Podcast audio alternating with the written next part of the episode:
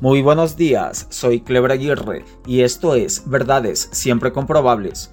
Quito, capital de los ecuatorianos, patrimonio cultural y la caridad de Dios, hoy por hoy una ciudad infectada por la delincuencia, el tráfico de drogas y la corrupción de las autoridades, fruto de innumerables disociaciones que han venido a convertirse en una suerte de destino, en una gran apatía quiteña.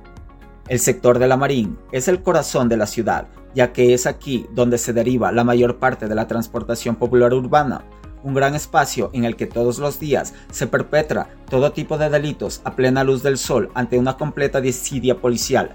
Las cámaras de seguridad de la alcaldía registran todo tipo de modalidad de delincuencia, desde el robo a locales, transeúntes, expendio de drogas, arranches y todo a vista y paciencia de la ciudadanía y las falsas autoridades quienes en un idiosincrático que me importismo han aprendido a ponerse en guardia y huir de este sitio en el que la gran afluencia sirve para que los delincuentes se agazapen y confundan entre la multitud.